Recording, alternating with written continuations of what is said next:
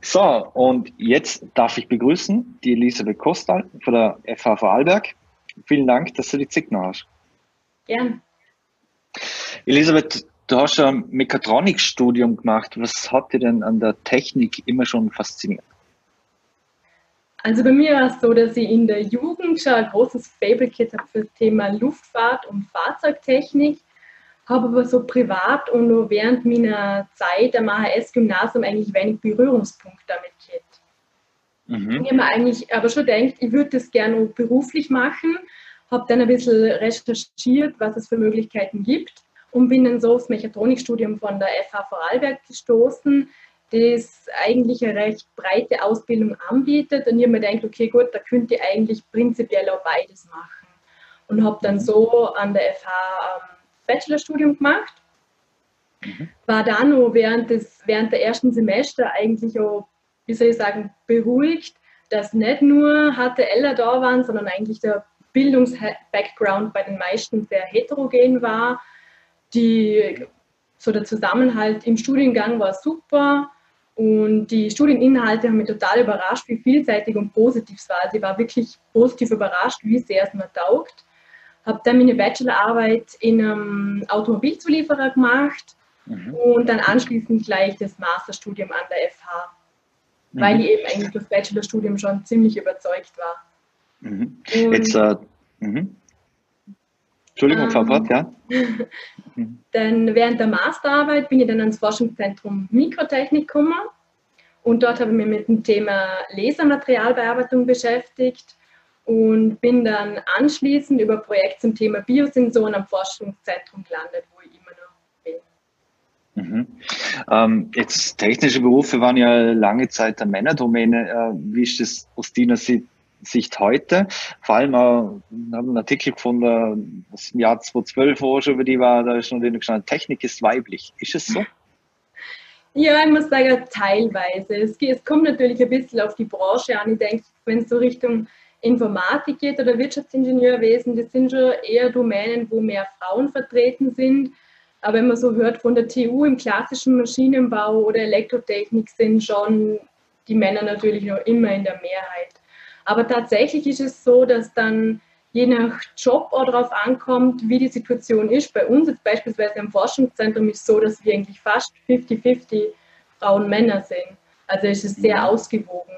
Und es kommt da immer mehr. Also ich habe schon das Gefühl, da tut sich jedes Jahr eigentlich was. Und ich denke mhm. auch, je mehr Frauen irgendwo in einem Bereich sind, umso mehr ziehen nach. Also ich mhm. denke schon, dass das da einen gewissen Pull-Effekt mhm. hat. Mhm. Ist das, so, mhm. ist das so, weil jetzt so das letzte Jahrzehnt sehr im Zeichen der Digitalisierung, neuen Medien etc., Smartphones, ist da der Zugang auch gleich äh, ein anderer, auch, weil auch Frauen, jung, junge Frauen gleich mit äh, digitalen Dingen in, in, Kontakt sind? Ja, ich kann mir das durchaus vorstellen. Vor allem dadurch, dass so der Zugang generell zu Wissen dadurch natürlich erleichtert worden ist. Wenn man sich vorstellt, dass ich mir im Prinzip, wenn ich am Nachmittag eine Freizeit habe, kann ich mich hinsetzen und lernen jetzt mal die Basics von der Android-Programmierung für mein Handy und meine eigene App entwickeln. Und wenn der Zugang so easy ist und quasi spielerisch, dann erleichtert das natürlich den Einstieg jetzt für alle Gruppen, die vielleicht nicht so te te technisch oder technikaffin sind. Mhm. Jetzt hat es ja, ich sage jetzt mal, für den Otto-Normalverbraucher in den letzten 10, 12 Jahren einen enormen Digitalisierungsschub gegeben. Also jetzt abgesehen mal für, für E-Mails vor über 20 Jahren.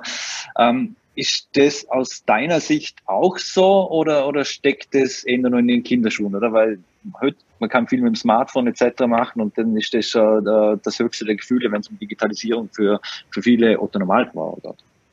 Naja, ich denke schon. Also ich denke, da gibt es ein sehr breites Angebot mittlerweile, eben auch für den normalen Bürger, wenn man jetzt beispielsweise an Smart Home denkt oder wenn man sich nur in einen Tesla reinsitzt, sitzt man mitten in dem Internet of Things, wo alles vernetzt ist. Also im Prinzip mhm. glaube ich schon, dass das bei der breiten Masse angekommen ist und natürlich dann immer schneller jetzt von Jahr zu Jahr voranschreitet.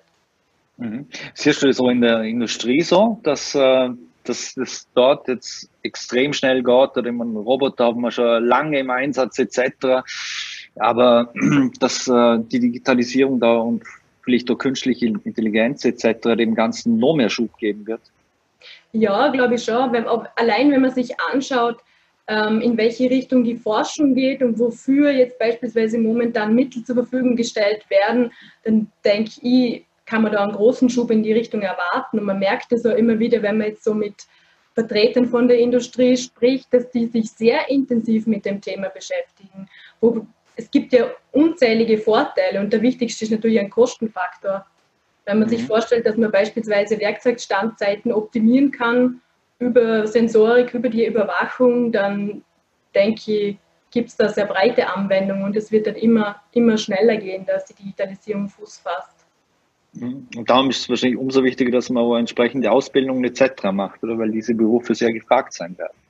Genau, eben. Und die Bandbreite ist ja extrem. Also gerade das Thema Digitalisierung, das reicht ja vom Sensor selber, wie wir das jetzt beispielsweise im Forschungszentrum machen, das ein Elektrotechniker, Mechatroniker macht oder Maschinenbauer auch, bis zur Entwicklung, wo man der, der Grafikoberfläche, wo man dann vielleicht Leute aus dem Bereich beispielsweise Studiengang Intermedia braucht oder Grafiker.